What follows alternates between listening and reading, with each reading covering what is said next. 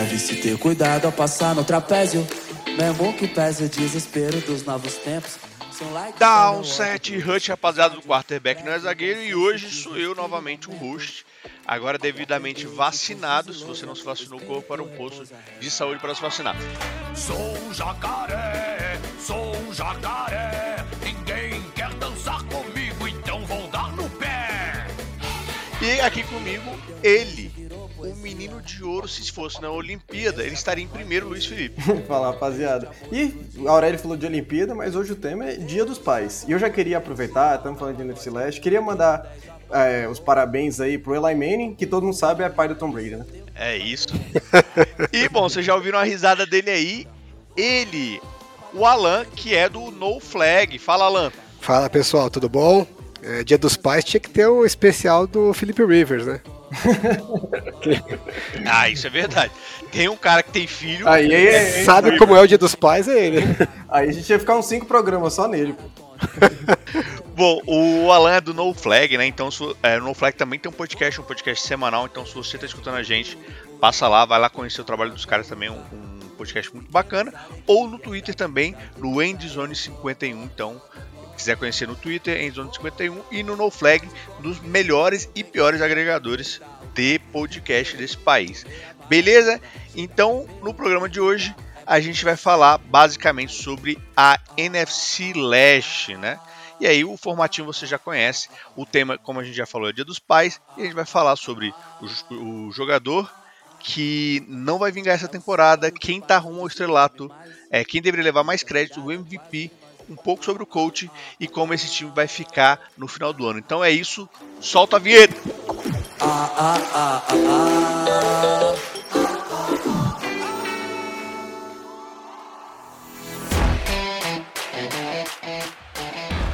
Você está ouvindo o podcast QBNES. Afinal, quarterback não é zagueiro.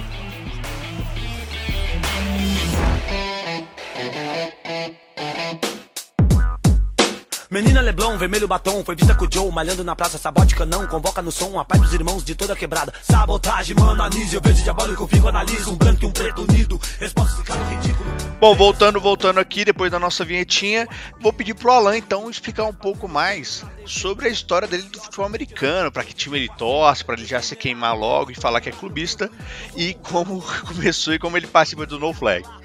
Bom, é... Começar pelo time, né? Eu trouxe pro 49ers, faz aí umas boas duas décadas que eu não vejo não vejo o título.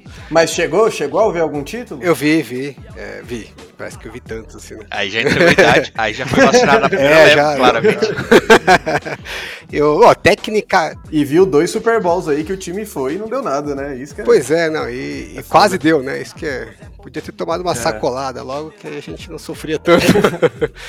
é, tecnicamente eu acompanho o futebol americano, é, dá para dizer, já desde o 91, né? Foi o primeiro, o primeiro jogo que eu parei para assistir e tal. Mas assim, mais de perto, deve fazer uns, uns 20 anos. Na 2001, assim, na, o primeiro título dos Patriots, acho que foi a temporada que eu assisti mais de perto porque foi quando eu consegui assinar a ESPN, né? E aí eu consegui assistir o jogo toda semana. Que antes, nos primórdios, era via Bandeirantes, a gente só via o Super Bowl e olha lá, né? Nossa, e aí o cara pegou a dinastia toda, Patriots é uma coisa que ainda bem que eu não peguei. Já peguei de final e já foi muito. Putz, o pior é que eu torci que nem um louco pro Patriots naquele jogo, né? Porque um, que era contra os Rams, e dois, porque eles eram mega é, gozarões, né? Eu falei, pô, a gente sempre quer torcer pro, pro, é. pro coitado, né? E aí o coitado fez essa desgraça. Mal sabia ele que ele tava torcendo pro Império. é, cria o um monstro. E então, é, a gente vai começar, é, Alan, com você, já que tá aqui, nosso convidado. A gente vai começar pelo Philadelphia Eagles, né? O Philadelphia Eagles, que ficou em último na divisão. Fala para mim aí, o que, que o Philadelphia Eagles tem a ver com o Dia dos Pais? Philadelphia Eagles com o Dia dos Pais, rapaz, essa daí é uma boa pergunta. É... Meu, ele é aquele presente de Dia dos Pais que é meio que uma caixa de ferramentas, né, que é tradicional no Dia dos Pais. Você tem umas peças boas lá, mas depende de se quem vai mexer sabe o que está fazendo, né? Tem uma grande chance de só ficar pegando poeira no resto da vida.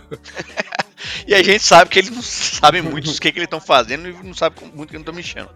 Então, o Philadelphia Eagles, essa caixa de ferramenta, fala para mim então o que, que é aquela, aquele serrote cego, aquele serrote que não vai dar em nada. Quem é que não vinga nesse time do Philadelphia Eagles? Bom, vou falar de um jogador que acabou de chegar. É... Não é também grande estrela tal, mas é assim, da, pro, pros Eagles especificamente, mas eu vi a torcida muito empolgada e eu acho que não vai atender o que o pessoal está esperando, que é o Ryan Kerrigan. É, vem com um nome né, de peso, porque foi um, um, dos melhores jogadores da posição no, auge da carreira, mas eu acho que agora, até como peça rotacional, ele vai, vai mais fazer número do que agregar realmente, né? Que é uma pena, eu gosto muito do jogo dele, mas eu acho que. Já deu, né? Não, já não é- passou, é, Não era um movimento que. A, a, linha defensiva dos Eagles já é forte, né? E ele já tem muitos jogadores veteranos, então acho que eles não precisavam de mais um jogador veterano que está claramente na, na parte final da carreira, né? Então acho que ele pode fazer uma jogada boa ou outra, mas não, não vejo como agregando muito pro time, não. E, bom, Luiz, você concorda? É, o Ryan Kerrigan já tá na parte realmente decrescente da carreira, seus 32 anos. É, ele sempre teve ótimos números, mas pelo menos nos últimos dois aí, abaixo de 6 sacks, né? Ele sempre vinha 13, 13, 11, 9, 13. E aí, é, nos últimos dois anos, abaixo de 6 sacks, foram 5.5. Você concorda? Realmente não vinga? Cara, infelizmente a gente tem uma, uma DL bastante dominada aí já, né? A gente tá falando de Fletcher Cox, de Brandon Graham, então como, como o Alan falou, ele vai entrar bem pra rotação. É um contrato de um ano, já tá nos seus 32 anos, 10 anos de liga. Então eu acho que ele só veio para terminar o pezinho de meia, só para dar o finalzinho final assim, porque ele realmente perdeu bastante espaço no, no, Eagle, no, no Washington, desculpa. E, e, eu acho que é isso. O time virou o time do Chase Young, né? Era o time do Ryan Kerrigan como pressão ali, por muito tempo ele carregou isso, né? Um cara que não veio tão. Tipo assim, ele não teve um começo de carreira sensacional, mas ele sempre foi muito constante, né? Esse que é o, o lance dele. Ele sempre produziu muito e nos últimos anos, como você falou, caiu essa produção e vem caindo constantemente, assim como ele foi a carreira toda, né? Se, se a gente falou de Ryan Kerrigan, é o cara que não vinga, quem é o cara que é aquela parafusadeira bateria Aquele cara que vai pro rumo ao estrelato ali, que vai despontar esse ano pra galera ficar de olho. Fala pra mim, Al. Cara, estrelato é uma palavra um tanto forte, né? É um forte, ainda mais no Eagles. Mas é, um jogador que eu tô muito entusiasmado para ver é o Devonta Smith. É, porque eu acho que ele é um puta craque. É, a gente tem aquela dúvida com a questão física, né? Então, é, se ele não tiver problema com essa parte física, se ele conseguir se manter saudável, é, não tiver dificuldade, porque, lógico, o jogo do college não é tão físico quanto o da, da NFL, né? Então acho que é, essa é a maior preocupação.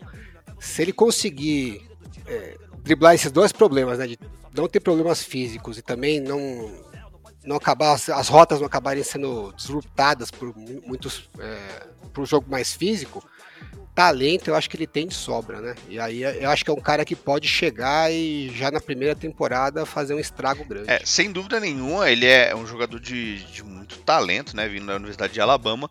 E talvez, pelo menos dos wide receivers de primeiro round, talvez seja o cara que venha para um spot pior, né? Uh, o Jamar Chase lá, lá em Cincinnati é, vai ter gente que vai atrair atenção para ele, uh, o Edel lá em Miami também, o Tooney lá em, lá em Giants, a gente nem sabe por que o Giants draftou, mas a gente já vai falar isso daqui a pouco, e o Bateman lá em Baltimore também vai ter gente para dividir atenção com ele. Luiz, e aí? É isso mesmo? Já, já, é o Devonta Smith. Para você, é o melhor wide receiver da classe e ele vai estar tá sozinho, não vai ter talento nenhum em volta? Cara, você tá me botando para comparar com o Jamar Chase. Aí não tem como. então, é, eu acho que ele é muito talentoso, de fato. Como falou, essa questão do lado físico. Eu acho que se a gente estivesse falando quando o Alan começou a assistir aí, lá pros anos 90, começo dos 2000, que ele começou a assistir de fato, cara, não vinga esse tipo de recebedor. Recebedor tem que aguentar porrada, você tem que ter físico, você tem que ter endurance mesmo, né? Você tem que ter a, a massa para aguentar porrada. Mas hoje em dia na NFL, cara, é, é bem possível. E a gente fala isso vendo o Justin Jefferson, né? Que ano passado foi uma sensação jogando Vikings com gente para chamar atenção, como você falou, né? Não era a primeira opção no começo do ano ali, com a Alan Sila muito forte. E para mim o problema do, do Devonta talvez seja exatamente esse. Ele vai estar tá num sistema que ele é a primeira opção, até porque o Eagles vem errando bastante aí com, o receiver nos últimos anos, e ele não tem um dos melhores QBs, né? Jalen Hurts aí, eu espero que esteja numa outra categoria aí pro Alan, que estaria numa outra categoria minha. E eu acho que ele tá numa situação bem ruim, mas ele tem muito talento. Eu acho que é um cara para o time conseguir construir em volta dele. Então você consegue pegar um QB para potencializar o jogo dele, consegue pegar mais ajuda ali para ele e ele vai ter uma carreira bem sólida na NFL, na minha opinião. Então é isso. Bom, e quem é aquele alicate que sempre te salva quando você mais precisa, quem é que deveria levar mais crédito desse time que a gente não tá olhando e a mídia não tá olhando e você que tá escutando a gente vai começar a ficar de olho para esse cara. Quem é esse cara? Olha, eu não sei nem se dá para dizer que ele não tem, não leva crédito suficiente, né? Porque eu acho que ele até o pessoal fala bastante dele, mas para mim sempre vai ser pouco. Então acho que chega a falar mais, que é o Fletcher Cox. é, acho que o cara é fantástico e também já, né, também se encaminhando aí pro final da carreira, mas acho que ele ainda tem lenha para queimar e eu acho que falam muito pouco dele. É um cara que tinha que ser falado o tempo inteiro como um dos melhores da liga. Cara é. Sempre, né? é, né? A carreira toda. A carreira cara toda sempre foi, foi craque o tempo inteiro, desde quando chegou. É, todo ano ele entrega. E eu acho que falam muito pouco dele, né? Pelo tanto que ele entrega de, de qualidade, ele tinha que ser falado como top 5 todo ano aí da, de linha defensiva. Pra mim, dos humanos, ele é top 5. Só que aí quando você tira, começa a botar Aaron Donald na conta, top 5, top 5 é Aaron Donald, aí a gente começa a falar a parte do top 6. é isso mesmo, com essa visão, eu concordo bastante, para mim o, o, Cox é um baita talento, principalmente contra o jogo corrido e contra o jogo de passe, ele consegue impactar nos dois e sempre tendo marcação dupla e mesmo assim produzindo. Essa é a sua visão também, Luiz? Cara, é, e eu acho que é um cara que ele conseguiu envelhecer bem, que nem ele falou, ele já tá, tem seus 30, né, já tá com uns 10 anos aí de liga, acho que é isso, e ele vai pro décimo aqui, na verdade, e, cara, ele começou como DE, né? Ele, é, ele jogava mais aberto no sistema do Eagles e, cara, a idade vai pesando, você vai conseguindo ter menos mobilidade. E ele foi para DT. E, cara, é um dos melhores DTs da liga. Lembrando que DT tem o Darren Donald, então fica difícil já ser o melhor aí, né? Mas é um cara que DT é aquela posição que é muito difícil de você enxergar o, o resultado do cara, né? Porque ele não tá muito preocupado com o sec. O jogo dele é tirar a corrida do meio. Então, se ele joga muito bem, ele vai evitar que o time vá para cima dele e ele com, com, isso não vai ter tantos, tantos tecos. Então, cara, é, é ser disruptivo, é não deixar o ataque criar, mas não necessariamente você vai produzir em cima disso, e é algo que ele fez muito bem, por isso não chama tanta atenção, e por isso deveria ser mais falado, como o Alan disse. É, um dia eu ainda vou parar para fazer essa estatística. Eu acho que os DTs geralmente são quem ganha esse prêmio na maioria dos times quando a gente fala sobre ele. Falando em prêmio, Alan, quem vai ser o MVP desse time, por favor, não fala de Jalen Hurts. Mas se for, tudo bem. Conta aí pra mim. o povo tá com uma má vontade com o Jalen Hurts, viu?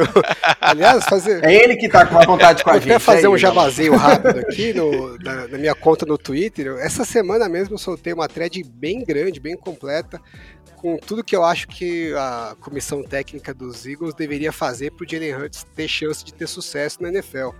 É, eu acho que tem um. Nossa, pegamos o cara na semana é, quente, então. É, pegamos para falar demais. Quem estiver ouvindo aí e torcer para o Eagles, dá um pulo lá, se tiver uma conta no Twitter, é, me segue lá e, e dá uma olhada nessa thread que eu, eu acho que tem uma abordagem interessante aí que os Eagles poderiam seguir. É, então, assim, acho que tem, na minha visão, tem um caminho, né, tem um cenário em que o Jalen Hurts poderia ser um, um quarterback bem sucedido na NFL. Não tô falando que é ir para outro time, não é isso? Hã? Seria sair do Philadelphia Eagles, esse é cenário. talvez até o esporte, talvez mudar de esporte. Novo esporte. E, e, assim, as, as é, os moves que, o, que os Eagles fizeram na, na na, na off-season, até me parece que talvez eles estejam trabalhando nessa linha, né? De querer focar bem no, no jogo corrido do Jalen Hurts, porque foi a base do sucesso dele lá em, em Oklahoma, né? Então, assim, tecnicamente, se o time for bem, o MVP tem que ser o quarterback, né? Não dá para fugir disso. Mas pra gente não ficar falando de, é, de jogador óbvio, né? Porque falar MVP sempre é o quarterback. É, eu vou tentar escolher um outro aqui. Eu acho que quem vai ser o MVP desse ataque vai ser o Jason Kelsey. se o ataque for bem, é, vai ter que ser graças a ele. Ele vai ter que segurar a, a bucha tanto no, na questão do jogo corrido. Né? Eu acho que vai depender muito da linha ofensiva dos Eagles funcionarem esse ano para o ataque poder performar. Né? Até porque, por mais que a gente tenha alguma esperança com o Jalen Hurts, ele não é um puta talento que consegue cobrir né, as dificuldades do, do ataque. Então, o center da, é o quarterback da linha ofensiva, né? E se, se, a linha ofensiva se mantiver saudável esse ano, eu acho que o Jason Kelsey consegue carregar essa unidade para o ataque e surpreender muita gente. É, eu, super concordo. Eu acho que o Kelsey é um cara que tá bastante tempo na liga já, né? Muita gente fala sobre o, o Miles Sanders, o, o, running back do Philadelphia Eagles, que talvez esse ano aí vai para mais de mil jardas, né? Então um cara que já mostrou certo talento. E com certeza o Kelsey, junto com o interior de linha, que é o Brandon Brooks, e o Isaac, seu, seu malo, acho que acredito que tenha falado certo, é, jogarem bem nesse interior, com certeza é, essa unidade cresce bastante e vai facilitar bastante o jogo do Jalen Hurts é, junto com o Miles Sanders. Você concorda, Luiz? Cara, eu concordo. Eu acho que realmente é um. Outro cara que tem irmão na liga, né? Pra quem não sabe, o Jason Kelsey é o irmão do Travis. E aí, eu acho que se. Primeiro, a gente falava que o Travis Kelsey é irmão do Jason, né? Que, pô, o cara já estava mais estabelecido na liga, o Tyrande aí chegando de mão, mas hoje se virou isso e pouco se fala até do Jason Kelsey, né? O, o time em baixa, muito porque a OL vem produzindo muito mal, deixou o Carson Wentz de calças curtas aí nas duas últimas temporadas inteiras, jogando abafado o tempo todo, e não por culpa dele, né? Porque ele sempre conseguiu manter um jogo muito sólido, mas o redor dele sofreu muito com lesão e também com falta de talento. Foi teve pouco, pouca transição aí, foi uma transição muito brusca que o time sofreu entre aquela OL que levou o time para o Super Bowl e essa que a gente está vendo hoje, que é uma das piores da liga. Show de bola. Bom, se o MVP é o Jason Kelsey, Alan, fala para mim como que vai ser mais ou menos a situação do, co do, do head coach, né, do Philadelphia Eagles, e mais ou menos como que o Eagles vai terminar a temporada. Eu acho que a situação do head coach em termos de estabilidade do emprego, é bem tranquilo, né? Ele acabou de chegar, então o pessoal deve dar um tempo para ele implantar o, a filosofia dele. Estou é, bem curioso para ver se ele vai é, tentar replicar muito da, da estratégia que o Jalen Hurts tinha no college, né? De bastante RPO e bastante jogada corrida para atrair a defesa e abrir espaço no fundo para a bola longa. É, que eu acho que é o único caminho que, o ataque do jeito que está construído hoje pode ser bem sucedido, mas acho que ele tem uma certa, um certo espaço aí para errar, né? mesmo se não der certo. Uh, os Eagles estão se posicionando para o ano que vem para ter um capital de draft para poder escolher um quarterback caso realmente o Jalen Hurts uh, mostre que não é o cara, né? Então, eu imagino que no mínimo ele vai ter essa oportunidade de ano que vem, se não der nada certo esse ano, poder é, escolher o quarterback, próximo quarterback da franquia e aí iniciar um, um, trabalho do zero com esse jogador. Eu acho que a situação dele está relativamente confortável nesse sentido. E cara, inclusive teve uma situação essa semana, né, no training camp que o, o, o time estava muito desfocado, parece assim, tipo, tava treinando música, né, tava aquele ambiente mais amistoso assim, mas com muitos erros, e o Nick Sirianni pegou e cara, pausou parou tudo, trouxe todo mundo pro meio de campo, parece que deu um esporro em todo mundo, não se tem, né, isso, porque a, a mídia não chega até lá nesse meio de campo, assim, mas ele, depois disso, parece que o time voltou sintonizado, assim, e parece que realmente a política dele não vai ser essa de coach amigão, vai ser aquele cara mais duro, assim, claro que dentro do, respeitando o limite dos jogadores, né, ele que tem bastante jeito, assim, conseguiu desenvolver um trabalho bem bacana lá no Colts, mas gostei da atitude dele de começo para um cara que está chegando assim no time. E você acha que ele vai levar esse time para onde? Você acha que quantas vitórias? Como é que vai ficar a situação do time nessa temporada? Então, é, na minha thread lá eu mostrei um cenário que eu acho que seria viável para o ataque é, ser explosivo, né, e surpreender. Mas tem muitas variáveis que precisam acontecer ao mesmo tempo, né? É, tem muitas dúvidas ali ao mesmo tempo que teria, todas elas teriam que ser é, se resolver positivamente e simultaneamente para a coisa funcionar. E eu acho improvável tudo isso funcionar ao mesmo tempo logo de cara. Então eu não estou muito otimista com os Eagles, não. Eu estou prevendo alguma coisa em torno de seis, sete vitórias no máximo. Aí. É, que já seria muito melhor do que o ano passado. Então, para eles é uma evolução, né? Então, é, tá otimista, mesmo que pessimista. Bom, vamos pro próximo time, foi o Dallas Cowboys. O Dallas Cowboys acabou 6-10. É, ficou ali no último jogo, na verdade, é, é grande parte da, da NFC Leste ficou ali meio que decidindo quem, ia, quem não queria ir para os playoffs. Basicamente era isso. Quem, aquele que quisesse menos não ir para os playoffs era o que ia. Basicamente era isso. É, naquele, naquele último final de semana, só o Eagles que não tinha chance, né? Por combinação de resultado, qualquer um dos três que a gente for falar aqui pra frente podia ter ido nos playoffs no lugar do E era o que menos queria, Exato, claramente. Claramente era esse cara. e a gente vai falar do Dallas Cowboys, né? Que passou por, por alguns perrengues na temporada passada. E bom, Luizinho, qual é, qual que é a relação do Dallas Cowboys com o Dia dos Pais aí, que vai acontecer nesse domingo? Cara, para mim, Dallas Cowboys é bem uma Hilux, viu? Aquele carro top, assim, caminhonete, bem cara de pai, assim, que você vê. E, cara, chama atenção por onde passa, carro caro, brilhante, prateado, assim, que nem o Dallas Cowboys. Mas põe numa estradinha pra você ver se não vai capotar na curva. Então acho que é bem é isso, cara. É isso. O Cowboys é aquele. Tem grana pra caralho injetada ali, mas aí você vai ver no técnico, na, no desenvolvimento, no final do ano ali, fazendo aquela viagem que o pai vai levar a galera não dá bom, tão certo. Bom, já que essa, essa caminhonete aí tá quase capotando, quem é que é a suspensão bem feita aí dessa Hilux? Lembrando que isso é uma opinião do, do Luizinho. Se você quiser patrocinar a gente, tá? Toyota, estamos aqui à disposição. Mas fala para mim. Ou guia quatro rodas, né? Que aqui tem crítica de carro também, Mas quem é que não vinga nesse time do Dallas Cowboys? Cara, quem não vinga nada é um cara que a gente já tá falando que não vinga tem tempo. E é um tal do Blake Jarwin, que é o Tyrande aí do time. O time não conseguiu ter essa transição de Tyrande também, né? Tinha um cara muito bom lá, conseguiu ter um Hall of Famer, e desde então teve que voltar da aposentadoria já, foi pro, pro Raiders, e o time não se encontrou. E Tyrande é uma posição que, pô, carregou muito o, o Tony Romo, teve uma sintonia bem rápida com o Dak Prescott, gosta desse passe mais seguro ali, trabalhando o Tyrande, trabalhando o running back. E Blake Jarwin simplesmente não tá produzindo, né?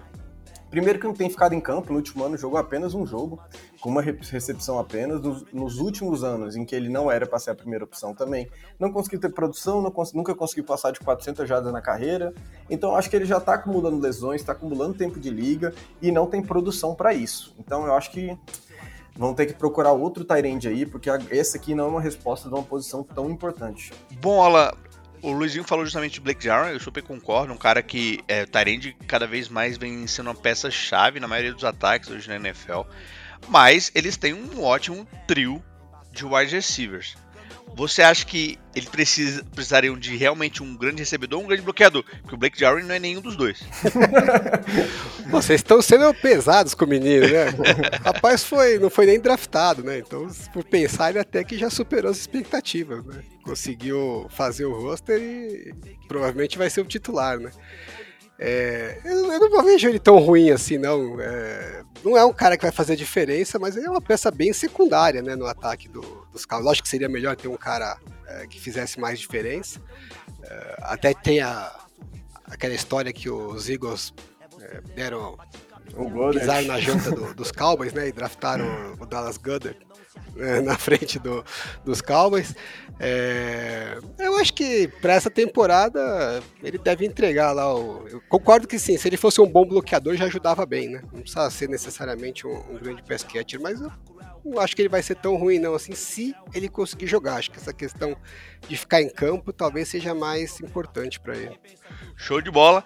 Bom, se esse cara não vinga, Luiz, fala para mim quem é essa calota bonita aí que tá todo mundo de olho nela, que vai arrumar o estrelato desse time do Dallas Cowboys. Cara, vou, vou de Sid Lamb, né? Um cara que conseguiu produzir bastante aí, sem ter um QB estabelecido, né? Lembrando que ano passado o Dak Prescott machucou na quarta semana, se não me engano, ou jogou quatro jogos.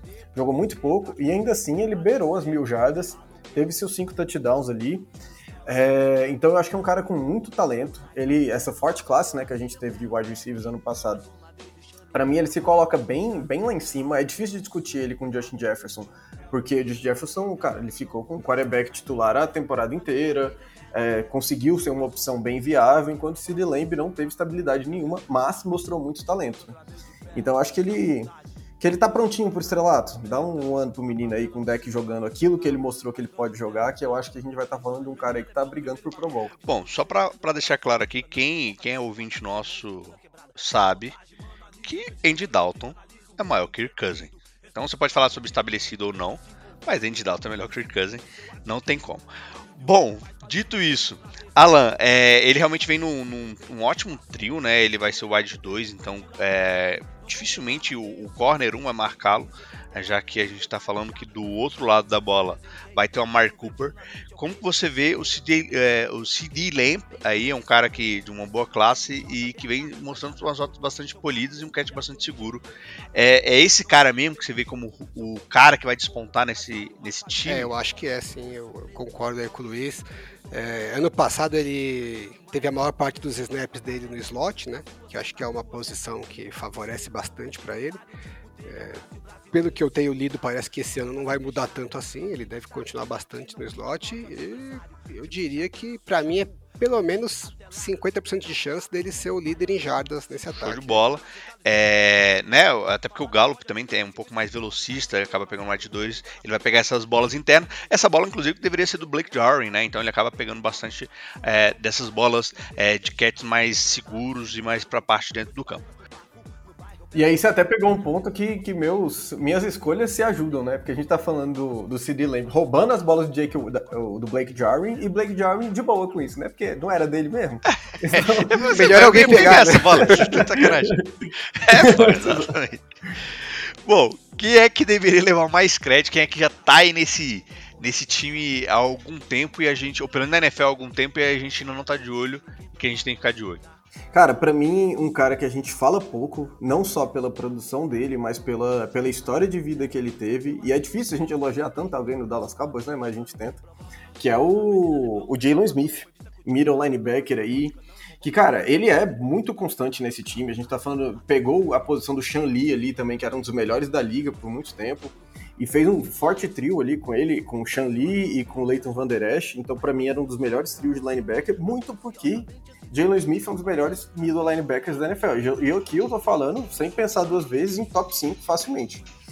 E é um cara que quando ele era um linebacker estrela, né, de, de Notre Dame, era para ser first round, só que, cara, ele teve uma lesão horrorosa no joelho, assim, tipo, pegou a LCA, só que o LCA foi um dos menores dos problemas para ele, que ele teve problema de nervo, ele, ele conseguiu lesionar o nervo que passa pelo joelho, então existia muita, muita dúvida se ele voltaria a jogar futebol americano, se ele voltaria até a andar, se ele voltaria, teria movimentos da perna ali para baixo e conseguiu por muito tempo até chegando na NFL, né, ele teve um começo mais lento ali na primeira temporada, ele acabou sendo selecionado na segunda rodada, conseguiram investir bem aí nessa recuperação dele, que custou literalmente bilhões para ele se recuperar, diversas cirurgias. E ele conseguiu ter um nível extremamente bom, mesmo no começo da carreira, jogando com o pé literalmente enfaixado, sem ter muita mobilidade, porque, cara, ele não tinha é, essa mobilidade de fato, foi conseguindo isso com o tempo. E vem se mostrando muito constante nos últimos anos, sem, sem lesões mais, graças a Deus. Então eu acho que ele é um cara sensacional, tanto na produção em campo, quanto nessa história de vida que ele tem. É, e, e, é um pouco disso, né? Às vezes a gente olha, a gente fez justamente essa análise de draft desse ano 2021.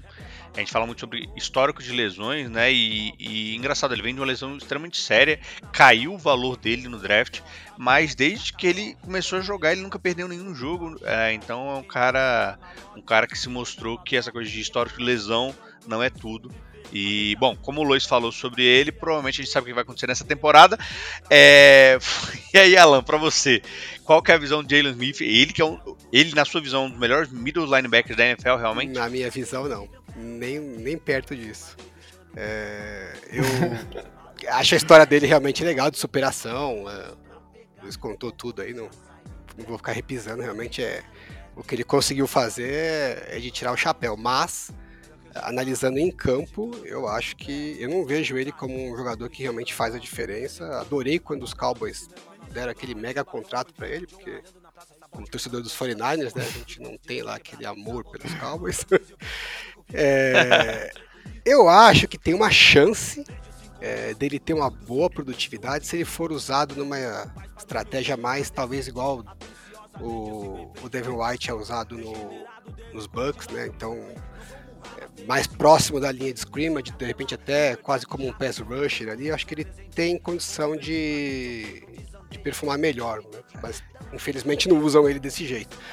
É, na cobertura, eu acho que ele é muito fraco. É, muito, muito se fala sobre até é, mover o, o Jalen para strong linebacker, né? É, que é o Sam. E Ainda mais com a chegada do, do, do Micah, né? É, Micah, Micah Parsons. pegar mais esse mid justamente por essa capacidade um pouco melhor de cobrir também o jogo aéreo. Bom, falamos sobre Jalen Smith. Lois, fala para mim o MVP desse time e por que é Dak Prescott. É porque é ele, né? Não tem o que fazer. O cara é o QB do Dallas Cowboys, né? Se você tá com o time do seu QB não é estrela, tem alguma coisa errada.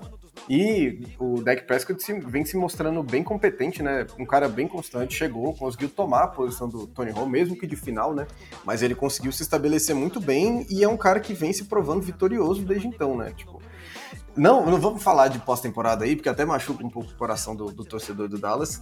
Mas na temporada regular é um cara que vem entregando ano após ano aí, temporadas muito boas. Ano passado, para mim, ali nos quatro primeiros jogos, chegou a, a, começar o quinto, né? Mas não terminou. Ele tava, a gente já falou isso várias vezes, né? Ele tava projetado para chegar em 4 mil, 7 mil jardas aí, uma coisa absurda que tava jogando no começo. E teve uma lesão horrorosa, né? Ainda bem que foi no começo da temporada, parece que já vai se encontrar muito bem nesse começo de temporada aí. Então eu acho que ele vem para ser MVP do time e para ser Comeback Player of the Year.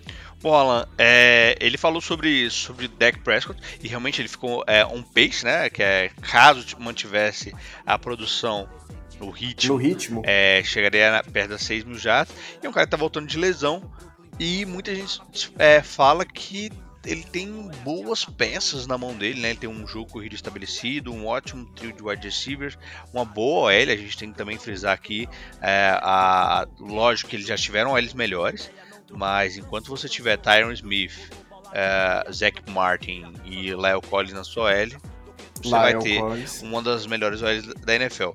Qual que é a sua visão do Dak Prescott para esse ano? Qual que é a pegada dele? Tá, vai valer esse contrato todo que o Dallas Cowboys deu nele? Olha, vai valer o contrato. Não é só essa temporada que vai dizer, né? Mas eu acho que esse ano realmente ele. É, quem joga fantasy aí, drafta o cara. Porque com essa defesa dos Cowboys. Vai ter que botar vai ponto. Vai ser tiroteio. O cara vai fazer ponto pra caramba. É, 5 mil jardas, 6 mil jardas, sei lá, pode ser mesmo. E, e se o time tiver sucesso, é, em termos de recorde, é, tem, um, tem uma chance até do deck ser cotado para ser o MVP da temporada, né? Porque se o time tiver sucesso é porque o ataque carregou com certeza. Então é, vai ser um volume absurdo que ele vai ter de, de produtividade. Então eu acho que assim, comeback player. É dele para perder, né? É, exato. É, para perder, né? É. Bom, e falando sobre o Dia dos Pais, que eu falando, falo um pouco aí do McCartney o papai do Dallas Cowboys aí?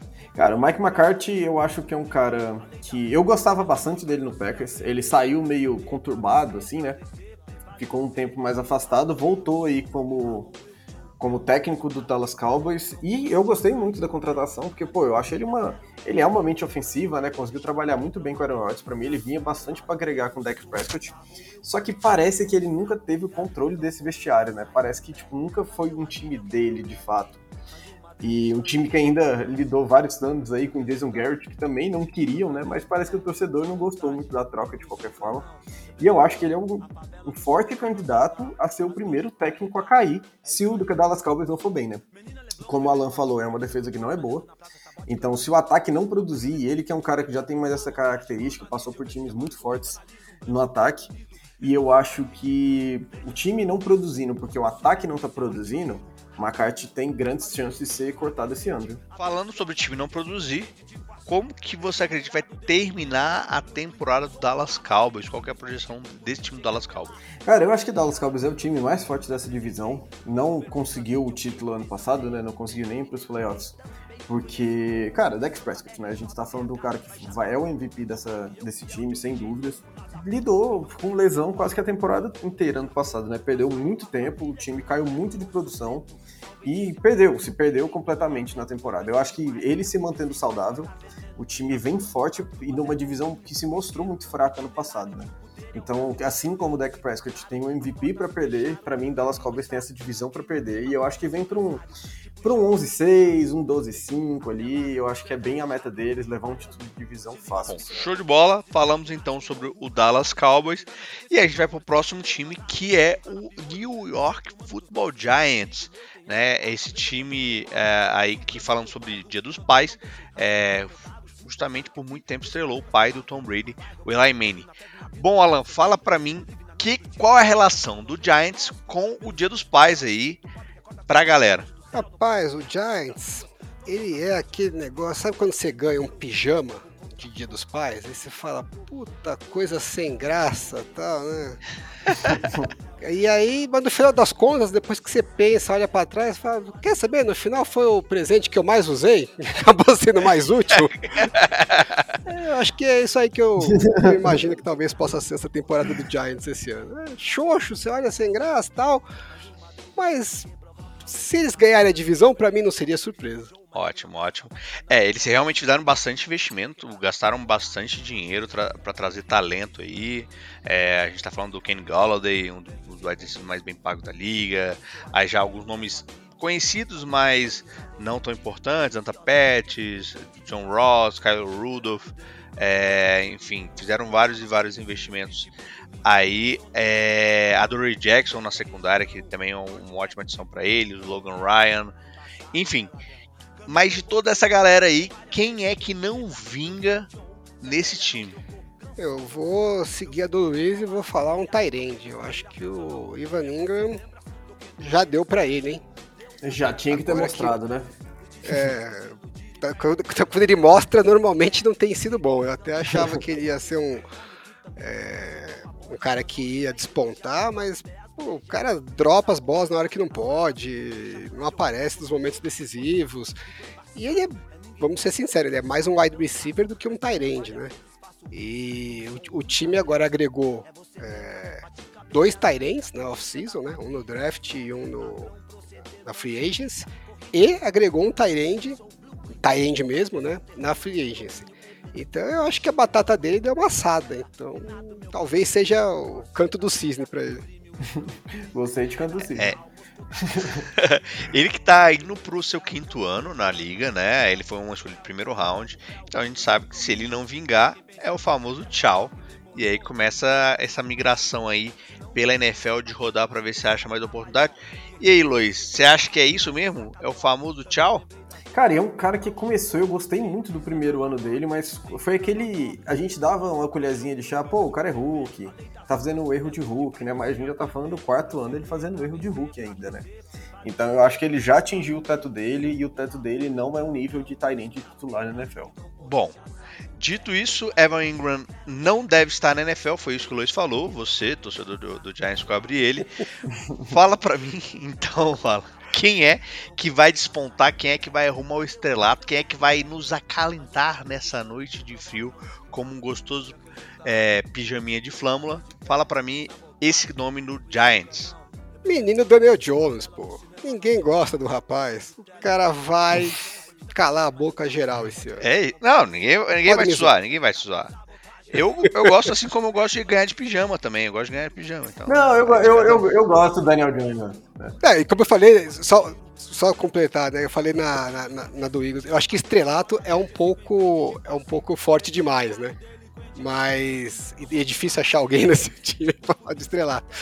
Mas eu acho que. Eu tô confiante que o Daniel Jones esse ano vai surpreender. Ele vai chegar num nível que ninguém esperava. É, isso aí pode não ser positivo. Surpreender negativamente. Esse nível que ninguém esperava. Mas eu, eu, sem zoeiras à parte aqui, eu acho que o Daniel Jones também é um cara. Ele é melhor do que a gente acha que ele é. O problema é que a média acha que ele é horroroso, né? E eu acho que ele é um cara, pô, ele tem ele tem carga para para não ser o problema de um ataque, digamos assim, eu acho que ele tá, dá longe de ser uma estrela, ainda mais quando a gente tá falando de um ataque com o Saquon Barkley, né? Eu acho que ele não, não vai ser o, o eixo desse ataque enquanto o Saquon estiver lá. Só que ele é um, acho que, que, ele é um cara que pode sim ser um game manager. A gente zoa também, ele parece desengonçadão, tropeçou naquela corrida contra o Eagles gigantesca. Só que, cara, lembrando que lá naquela. Ele parece não, ele é desengonçadão. Mas ele consegue velocidade, isso que importa. Ele é um cara também que tem pra, bastante problema com fumble. Eu acho que você tirando esse botando, usando ele na, mais na corrida, como ele mostrou que tem perna, assim, às vezes falta, mas consegue atingir uma velocidade bacana.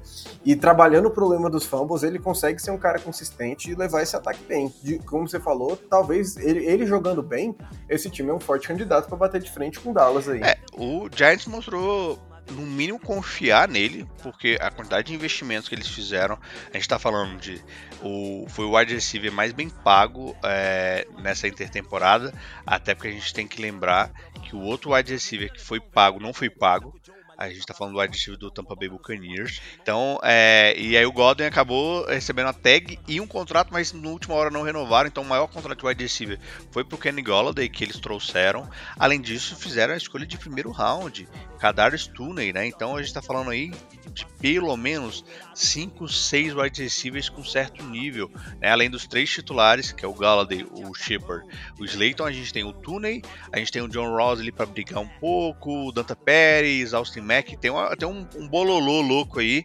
é, para brigar, então o time mostrou uma certa confiança, pelo menos que ele vai conseguir passar a bola. Dito isso, quem é que deveria levar mais crédito? Quem é que a gente olha e fala assim, de cara, a mídia não fala muito, a gente não olha muito, mas a gente como especialista, ou pelo menos fingindo ser especialista de NFL, fala assim, cara, você tem que olhar esse cara, olha o que, que esse cara tá fazendo. Eu vou falar, não é que falam um pouco dele, né? Eu acho que falam é, não de forma tão positiva quanto, quanto deveriam, que é o Leonard Williams.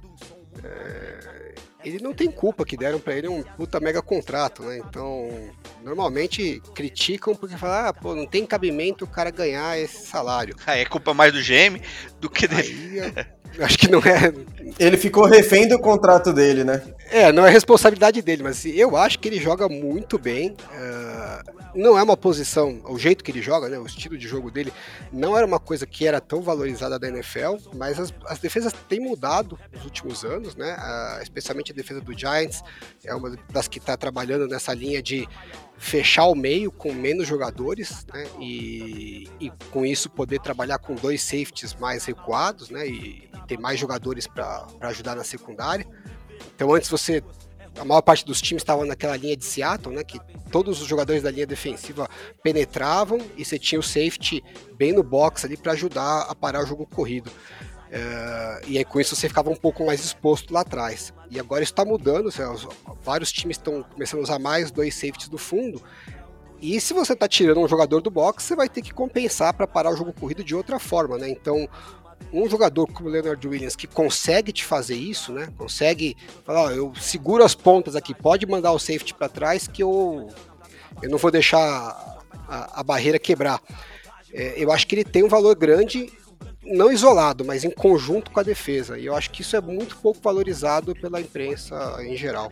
Ele parece ter se encaixado um pouco, né, Luiz? É, ele nunca tinha conseguido mais é, muito sexo, produções de sexo, além do, da produção de jogo corrido, mas nesse segundo ano lá, lá em New York conseguiu 11.5 e conseguiu esse grande contrato que a gente acabou de falar.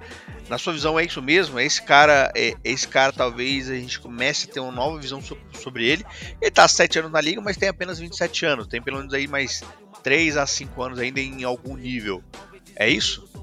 Cara, eu acho que ele é um destaque muito positivo de fato nesse, nesse time. É, assim como o Alan falou que ele consegue puxar a responsa ali, falar pro safety jogar mais tranquilo, ele também foi. Ele chegou num time que tá bem mais estabilizado nessa questão defensiva do que o Jets, né? Que ele jogou grande parte da carreira. Teve seu primeiro ano inteiro né, no, no Giants ano passado, vindo do Jets. É capaz que nem trocou de casa, né? Trocou de time, mas ficou na mesma casa. E aí eu acho que ele conseguiu se encontrar bem nesse time. Até o armário era o mesmo, né? Ele se passou, só trocou a chave. deixaram o cara com o mesmo armário. Só virou ali do azul pro verde, do verde pro azul e continuou. E eu acho que, sim, ele teve seu, seu melhor ano ano passado. Acho que ele vai conseguir, vai ser uma peça fundamental para essa defesa que, cara, mudou d'água para o vinho com não só ele, né, mas com a entrada de Blake Martinez, de James Bradbury. Então eu acho que ele vai ser um das da cornerstones, né, da, dos marcos que esse time vai carregar daí para frente na posição de, de DL ali, né? Porque ele é mais fluido, né? Pega DT, pega DE às vezes. Então acho que ele vai ser muito importante nos anos futuros. Bom, você já citou o Daniel Jones aqui. Então, me surpreenda quem é que vai ser o MVP desse time. Tem alguns bons nomes. Obviamente, se o time for bem, o MVP tem que ser o Daniel Jones, né? Mas pra gente tentar é, ser um pouco. fugir um pouco do, do, do óbvio, é, eu vou colocar o jogador, na verdade, eu vou. Vai ser é, o símbolo, na verdade. É o Andrew Thomas, que é o left tackle. Eu, é, simbolizando meio que a linha ofensiva como um todo, né? É, eu acho que o grande buraco que ficou aí na, na construção de elenco do, dos Giants é, é, a linha ofensiva. É, eu esperava que eles fossem draftar alguém na linha ofensiva no, no, primeiro round. Não só não draftaram no primeiro, como também não draftaram no segundo. Eu achei um tanto quanto confiante demais, né? E eles estão apostando que os jogadores jovens, eles têm vários jogadores jovens, vão é, dar um salto aí na segunda, terceira temporadas. E acho que quem vai ter que representar esse salto aí é o Andrew Thomas, né? Então, se ele realmente se mostrar como capa com capacidade de ser um dos tecos dominantes e carregar junto com ele a linha ofensiva, o ataque vai. Se for a linha ofensiva do ano passado, aí Daniel Jones vai soltar muito fumble ainda esse ano. É, a, a OL que vem passando por processo da reformulação, né? A gente tá falando do Will Hernandez, né? Que foi draftado aí é, em 2018, que era considerado também um bons guardas da liga, acabou não vingando. O já veterano Nate Solder, que na minha visão nunca vingou muito, mas deram muito dinheiro para ele, também está no banco. Então, realmente é, é uma OL que vai precisar impactar mais o jogo. E o Nate Solder escolheu não jogar no passado, certo? Por causa do Covid, ele deu opt-out na temporada. Ele foi um dos que decidiram jogar e, é, então... cara, talvez não volte a jogar, né? Exato. Não, e só lembrando aqui, você falou que, que foram extremamente confiantes e também eu achei esse movimento do escolher o Kadarius Tooney foi tipo assim, botar o, o Daniel Jones para distribuir a bola com dois segundos de pocket, né? Porque é isso, essa dinamicidade que o Tooney traz, como a Arely falou, ele tá previsto para ser o quarto recebedor desse time pode ganhar bastante espaço ainda, né? A gente tá falando de um Hulk, então o time tem menos confiança nele do que a galera que já era da casa. Mas lembrando que quando draftou aqui, ainda tinha Christian Derrisson, é, prospect lá de Virginia Tech, um bom offensive tackle, e a gente ainda tinha Tevin Jenkins, que eu coloco capaz que como segundo melhor offensive tackle dessa, dessa classe, e que saiu só no pick 39. Então, o Giants realmente deu, para mim, pisou na bola aqui, podia ter dado mais proteção para o Daniel Jones para conseguir trabalhar essas armas que já, já tinha, né, trazendo Kenny Golladay. Dois wide receivers já tinham se mostrado bem efetivos no time nos últimos anos. Então, eu acho que foi um, um movimento ruim, estranho, mas estão confiando bem nessa OL pelo visto, né? Eu só vou falar mais um nome aqui só para não deixar passar batido, é, que é o James Bradbury. Né? Eu venho falando disso há algum tempo sobre ele, desde a época do Carolina Panthers. Venho falando sobre ele, fica de olho nesse menino. E agora ele vai ter companhia, né? Trouxeram a Dory Jackson, então a gente sabe o quanto uma DB é, melhor, melhora também seu jogo individual. Então eles estão com o Jabril Peppers, para mim um bom strong safety, e o Logan Ryan, pouco mais veterano, mas também. Experiência, na, malandrão. Mais, mais, sabe os atalhos do campo, disputando aí com o Xavier McKinney, que também é um bom jogador. Então fiquem de olho também no Bradbury. Por que, que você está falando isso, Aurélio? Ele deveria ser MVP? Não, é porque é o Bradbury eu sempre vou falar, assim como o Lois vai falar sobre Joe Burrow, que a gente ainda não falou nesse programa. Então, a gente estava um total de zero programas sem falar de Joe Burrow, continuamos em zero programas. Bom, voltando para Alan. É, o Joey Judes é, é, o head coach hoje do Giants, Judge, Judge né, do, do, do, Giants. Como que vai estar tá a carreira dele? Como que é a sua previsão para para o coach do Giants e como que termina a temporada do Giants? É, o Joe Judge acho que deixou uma impressão bastante positiva no ano passado, né? Então eu acho que está numa posição super confortável, é, mas o time investiu bastante esse ano, então as expectativas em Nova York devem estar bem altas. É, pelo menos o time está com vontade de brigar, né? já brigou ontem no treino, saiu um quebra-pau geral lá. É, eu acho que, de certa forma, é, em outro nível, mas é mais ou menos a mesma ideia que a gente falou dos Eagles, né?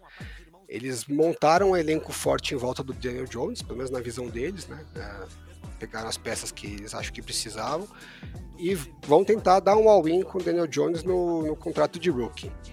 E se não der, eles fizeram um trade down esse ano, né? Então acumularam um pique pro ano que vem. Eu acho que eles ainda estão em posição de ano que vem fazer um, um movimento para ir atrás de um quarterback se eles chegarem à conclusão que o Daniel Jones realmente não é o jogador que eles precisam. E, e tem uma grande chance de acontecer isso. É, então eu acho que pelo menos pelo próximo, esse ano e o próximo, ele está relativamente tranquilo. Uh, seria importante o time mostrar alguma evolução em relação ao ano passado, né? Para se mostrar que o trabalho tá, tá evoluindo. Mas uh, eu acho que o, perigo dele aí, é, e de certa forma também é uma, uma carta na manga, é que ele escolheu o Jason Garrett para ser o coordenador ofensivo, né? Que eu acho um movimento bem questionável. E então se der errado esse ano, ele ainda tem alguém para pôr a culpa, né? Então sempre tem um lado positivo aí. É, então, às vezes você traz um cara para isso. Alguém para jogar na fogueira. Às vezes você traz um cara para bater palma, num aniversáriozinho da galera, sempre é bom ter um cara especialista em palma. Bom, é isso e como termina a temporada do Giants? Alguma coisa me diz que vai dar certo, mas cada vez mais eu tenho lido e tenho ficado mais desanimado com as notícias que saem aí. Parece que todo dia tem alguém que se aposenta lá, ou é briga, ou tem alguém aposentando, então uma energia meio baixo astral. Mas eu essa divisão para mim, eu, todo mundo coloca o Cowboys como o time a ser batido e eu concordo que ele é o favorito, porque ele tem os melhores jogadores nas posições mais importantes, né? Então tem os melhores wide receivers, tem o melhor quarterback, é, possivelmente a melhor linha ofensiva, então tende a ter é, a ser favorito por causa disso. Mas eu acho que tanto o Washington quanto os Giants não estão tão distantes assim. Acho que tem um, um embol, meio embolado ali, né? Todos eles, para mim, estão ali na faixa de 8, 10 vitórias. Eu acho que qualquer um dos três que levar a divisão, para mim, não é surpresa. Eu tô apostando aí em umas 10 vitórias pro Giants. Bom, isso é uma evolução bastante considerável, né? Eles saíram 6-10 também. Mas é aquilo, alguém na divisão vai ter que ganhar, não é mesmo? Eles tentaram não, ninguém ganhar no passado, mas alguém vai ter que ganhar. Bom, chegamos aos finalmente, vamos chegar ao campeão da divisão, o Washington, Washington Football Team. Eles que foram aos playoffs e mostraram até uma certa desenvoltura nos playoffs, apesar de não ter mostrado tanto na temporada regular. Luiz, que, qual a relação do Washington Football Team com o Dia dos Pais? Cara, pra mim, o Washington Football Team é aquele presente que você dá quando você não sabe o que você vai dar de presente. Aí você dá o quê? O vale presente. Que, pô, você tá dando uma coisa pro cara e ele faz o que quiser com aquela coisa. Você não sabe o que, que vai virar. Primeiro que a gente sabe nem o nome desse time, né? Já era para anunciar esse ano, os caras já jogaram pro ano que vem, falaram que vão falar só no começo de 2022 aí. Você não sabe quem que vai ser o QB desse time. Você tem Chase Young ali, maior advogado possível do Tyler Heineke. E você tem Ryan Fitzpatrick. Então, cara, vai, vai ser uma caixinha de surpresa esse ano.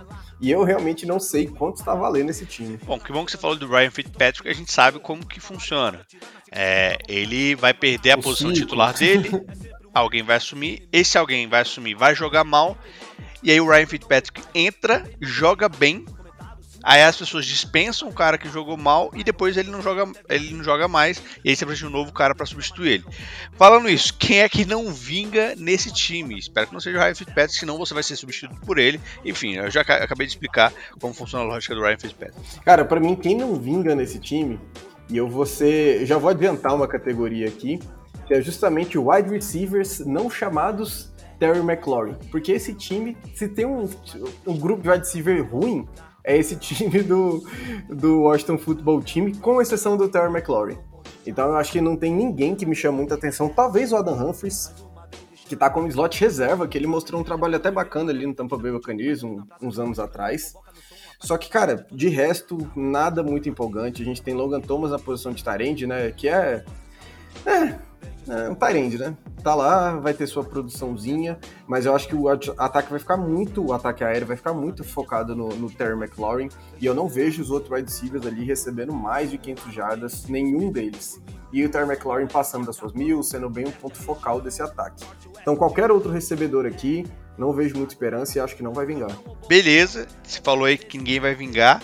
E aí, Alan, para você, Kurt Samuels, que já está machucado inclusive, você acha que essa temporada, que é o primeiro ano dele com o Washington Football Team, ele também não vinga? Ele também ele tá nesse bolo ou ele pode ser esse cara só para contradizer o Luizinho? Eu e a torcida do Flamengo, né, gostamos do, do Kurt Samuel, achamos que ele tem talento para para dar mais do que ele, do que ele entregou até, até hoje na NFL, mas o fato é que nunca entrega, né? É, por N razões diferentes. É, é o Lenny, é o Lenny. É a eterna promessa. E aí, esse ano passado, ele teve até que um ano bem positivo, né? Foi uma evolução boa. E eu não acho que foi coincidência que foi bem no ano que o Ron Rivera não tava mais em Carolina.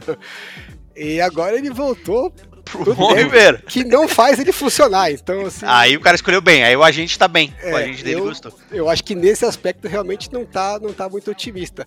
Mas o, o Jamie Brown, eu não sei, eu, eu ponho uma fé nele recebendo umas bombas do, do, do Fitzpatrick. Vocês não acham que tem chance? Não, nada espetacular assim, mas pelo menos alguém que vai. Porque eles não tinham ninguém, né? Não tinha absolutamente ninguém no passado, além do, do McLaurin. Agora, pelo menos você tem uns alvos não vão ser estrelas, mas acho que podem ser complementares. É, correr rápido ele vai, né? É, então, eu acho que eles vão ser tão complementares que eles vão, vão se complementar, né, entre si. Eu acho que não vai ter um segundo wide receiver para despontar ali. A gente tem o Kurt Samuel, que nem você falou, ele não produz muito bem na, na nas mãos do Ron Rivera, já se provou isso. E que, mesmo assim, ele nunca foi a, a, primeira opção num ataque, né? Ele funciona muito bem como segundo, e eu vejo ele ficando ali, próximo às 500 jardas, mas nada assim meu Deus, ainda bem que a gente trouxe o Kurt Samuel. Para mim, ele podia ser substituído com um cara talvez mais barato, vindo do draft. E aí eu acho que, que não existe essa, esse segundo recebedor nesse time, nem mesmo o Logan Thomas. É, o Damien Brown, pelo menos correr reto, ele vai. É um cara de muita explosão aí. Vamos ver se. Os caras vão ter quatro wide É, exato. É, exatamente. É, é, isso, é um cara para abrir o campo, só que todo mundo tá abrindo o campo e não tem ninguém para receber. Bom, falando nisso, quem é que então vai pro estrelato? Já que só tem wide receiver 4 aqui. Quem é que vai. Aliás, wide receiver 3. Quem é que vai pro estrelato nesse time do Washington Football Team? Cara, é um cara que chamou pouquíssima atenção entrando na liga. E eu chegou no, no terceiro round do ano passado. E é o Antônio Gibson, o running back, que não começou também muito bem cotado no time, não era uma boa opção. E aí no jogo que ele despontou era quando meu aniversário no Fantasy tinha ele. E aí eu comecei a prestar atenção nele, né? E é um cara realmente que tem bastante talento, acabou o ano com 4.7 de jarda aí por carregada. E próximo às suas 800 jardas, e o mais impressionante foram 11 touchdowns corridos, né? Num time bem disfuncional, que foi esse time do, do Washington Redskins. Desculpa, o Washington Football Team já não era Redskins ano passado. Então eu acho que ele, que ele provou o seu valor, ele vai conseguir ter muito mais presença nesse ataque no ano que vem, neste ano no caso, e, e, ele vai conseguir produzir bacana. Já teve uma média boa, só que agora eu acho que ele vai ter um valor bruto muito bom. E de titular desde o do jogo 1, né? Ele que não foi titular em todos os jogos. Exato, exato. Tem algum outro talento aí que você vê, é, Alan, pode ser um cara também de esponte e tal, alguma outra coisa que pode pode entregar alguma coisa a mais aí. Eles trouxeram algum, alguns talentos na OL aí, para ver se, se a OL deu deu uma melhorada. Estão é, tão com Charles Lennon Jr. aí, Brandon Sheriff, então alguns caras mais experientes também. Você acha que essa OL pode vingar? Pode ser também uma unidade que vai pro estrelato? Porque para isso o Gibson, é, pro Gibson estourar ele vai precisar de uma boa OL. Ah, a OL do, do Washington não é ruim não, eles até pegaram o jogador que veio do dos Bears, né? O tackle que veio dos Bears, que eles cortaram. É, esqueci o nome do rapaz. Char, Char Lennon, né? o Lennon, Lennon, Lennon. É, eu acho que é uma, é, é uma OL ok, não vai ser nada espetacular, mas fiquei decepcionado que o Luiz não falou que o McLaurin vai ser o, a próxima estrela da NFL. E eu acho que ele vai ser um wide receiver top de linha rapidíssimo. É, para mim é porque eu, eu já elogiei tanto ele que para mim acho que ele já não tá mais no rumo estrelato. Um cara que já passou das mil jardas aí como recebedor, eu acho que ele já já, já se firmou bem. Já Inclusive eu vou falar dele na próxima. É, vou ah, falar dele na isso. próxima. Ah, é. Então é isso, cravou MVP da NFL. Pode botar o corte, o corte é. Luiz Felipe falou que Terry McLaurin é MVP da NFL esse ano. Bom, quem é então que deveria é, receber mais crédito nesse time? É ele mesmo, exatamente, Terry McLaurin. Um cara que nem eu falei, a temporada passada, 1.100 jardas, Na outra temporada, com já 919 jardas, de novo, a gente tá falando do time de Washington, que vem lidando com um problema de QB há algum tempo. A gente teve Alex Smith, né, jogando ano passado, um pouco baleado, já de final, só para marcar, carimbar sua volta, né? E, e cara, para mim ele se provou um wide receiver muito completo. Ele não só trabalha o meio de campo, como ele consegue esticar bem o campo, ele consegue se ajustar muito bem às bolas e ele é uma presença muito forte no vestiário também, né? Que eu acho que é muito importante. A gente vê poucos recebedores, wide receivers, e eu defendendo a classe aqui, né? que o não se tem muito essa, essa presença, essa liderança vindo dos wide receivers, e eu acho que é um ponto bem diferenciado dele e que pegou justamente por um vácuo que existia nesse ataque do, do Washington, né? Não se tinha grandes nomes, você tinha ali OLs, né, mais sumindo nessa posição de destaque, e eu acho que ele, que ele tem tudo para ser bem sucedido. Como eu já falei, para mim já é um wide receiver estrela. E eu acho que deveria levar sim mais crédito. Bom, show de bola. Você falou que ele deveria levar mais crédito e falou que ele é MVP. Confirma para mim, o MVP desse time é Terry McLaurin? Não, eu vou de, de Chase Young.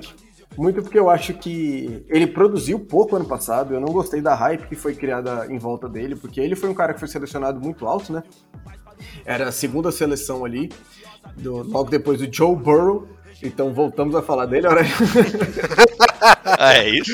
É um loop eterno. É, conseguiu seus, seus sete sacks, mas começou muito lento. A gente estava falando do começo de, de, temporada, em que ali no meio, né, quando a gente fez o programa discutir quem seriam as nossas projeções para ganhar os prêmios no final do ano, eu coloquei Anthony Winfield como Hulk defensivo, porque ele, inclusive, já tinha mais sacks do que Chase Young naquela altura do campeonato. Então, eu acho que, que o Chase Young ele vai ganhar esse MVP não apenas pela produção, mas pela aura que ele carrega em volta dele.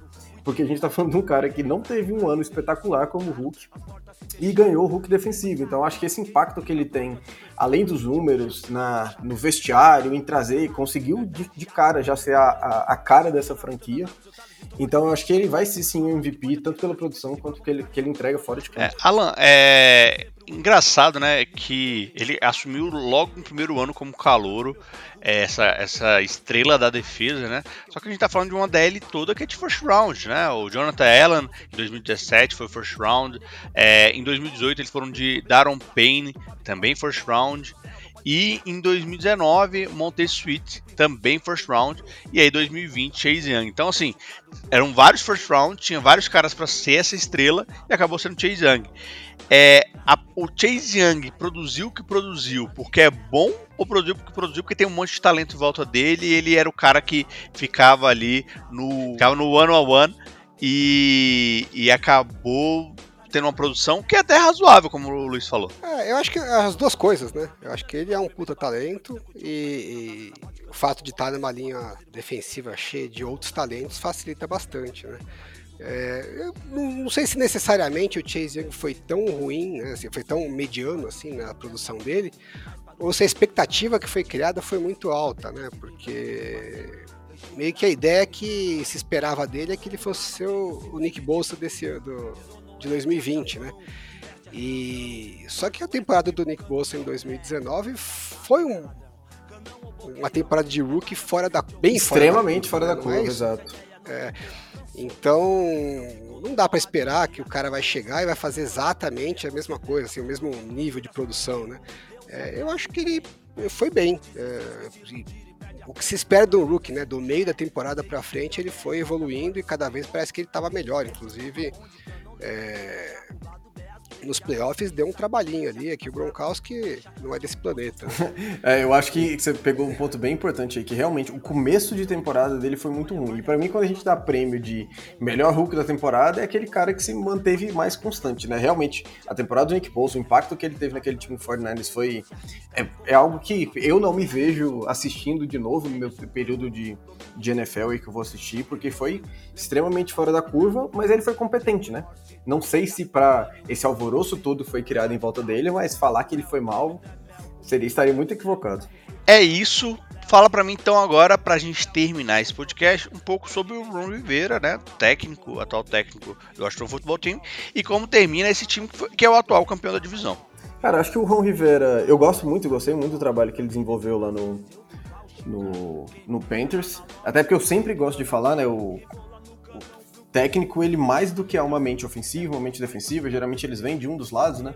O técnico, mas ele é um gestor de pessoas. E assim como eu já falei mal do, do McCarthy, já elogiei o Siriani hoje também. Joe Judge também tem assumido bem isso. Quem lembra dele se jogando no, no fumble lá no meio da chuva só para criar esse bonding do time, né? Trazer a galera junto com ele. Eu acho que o Ron Rivera é um cara que faz isso muito bem.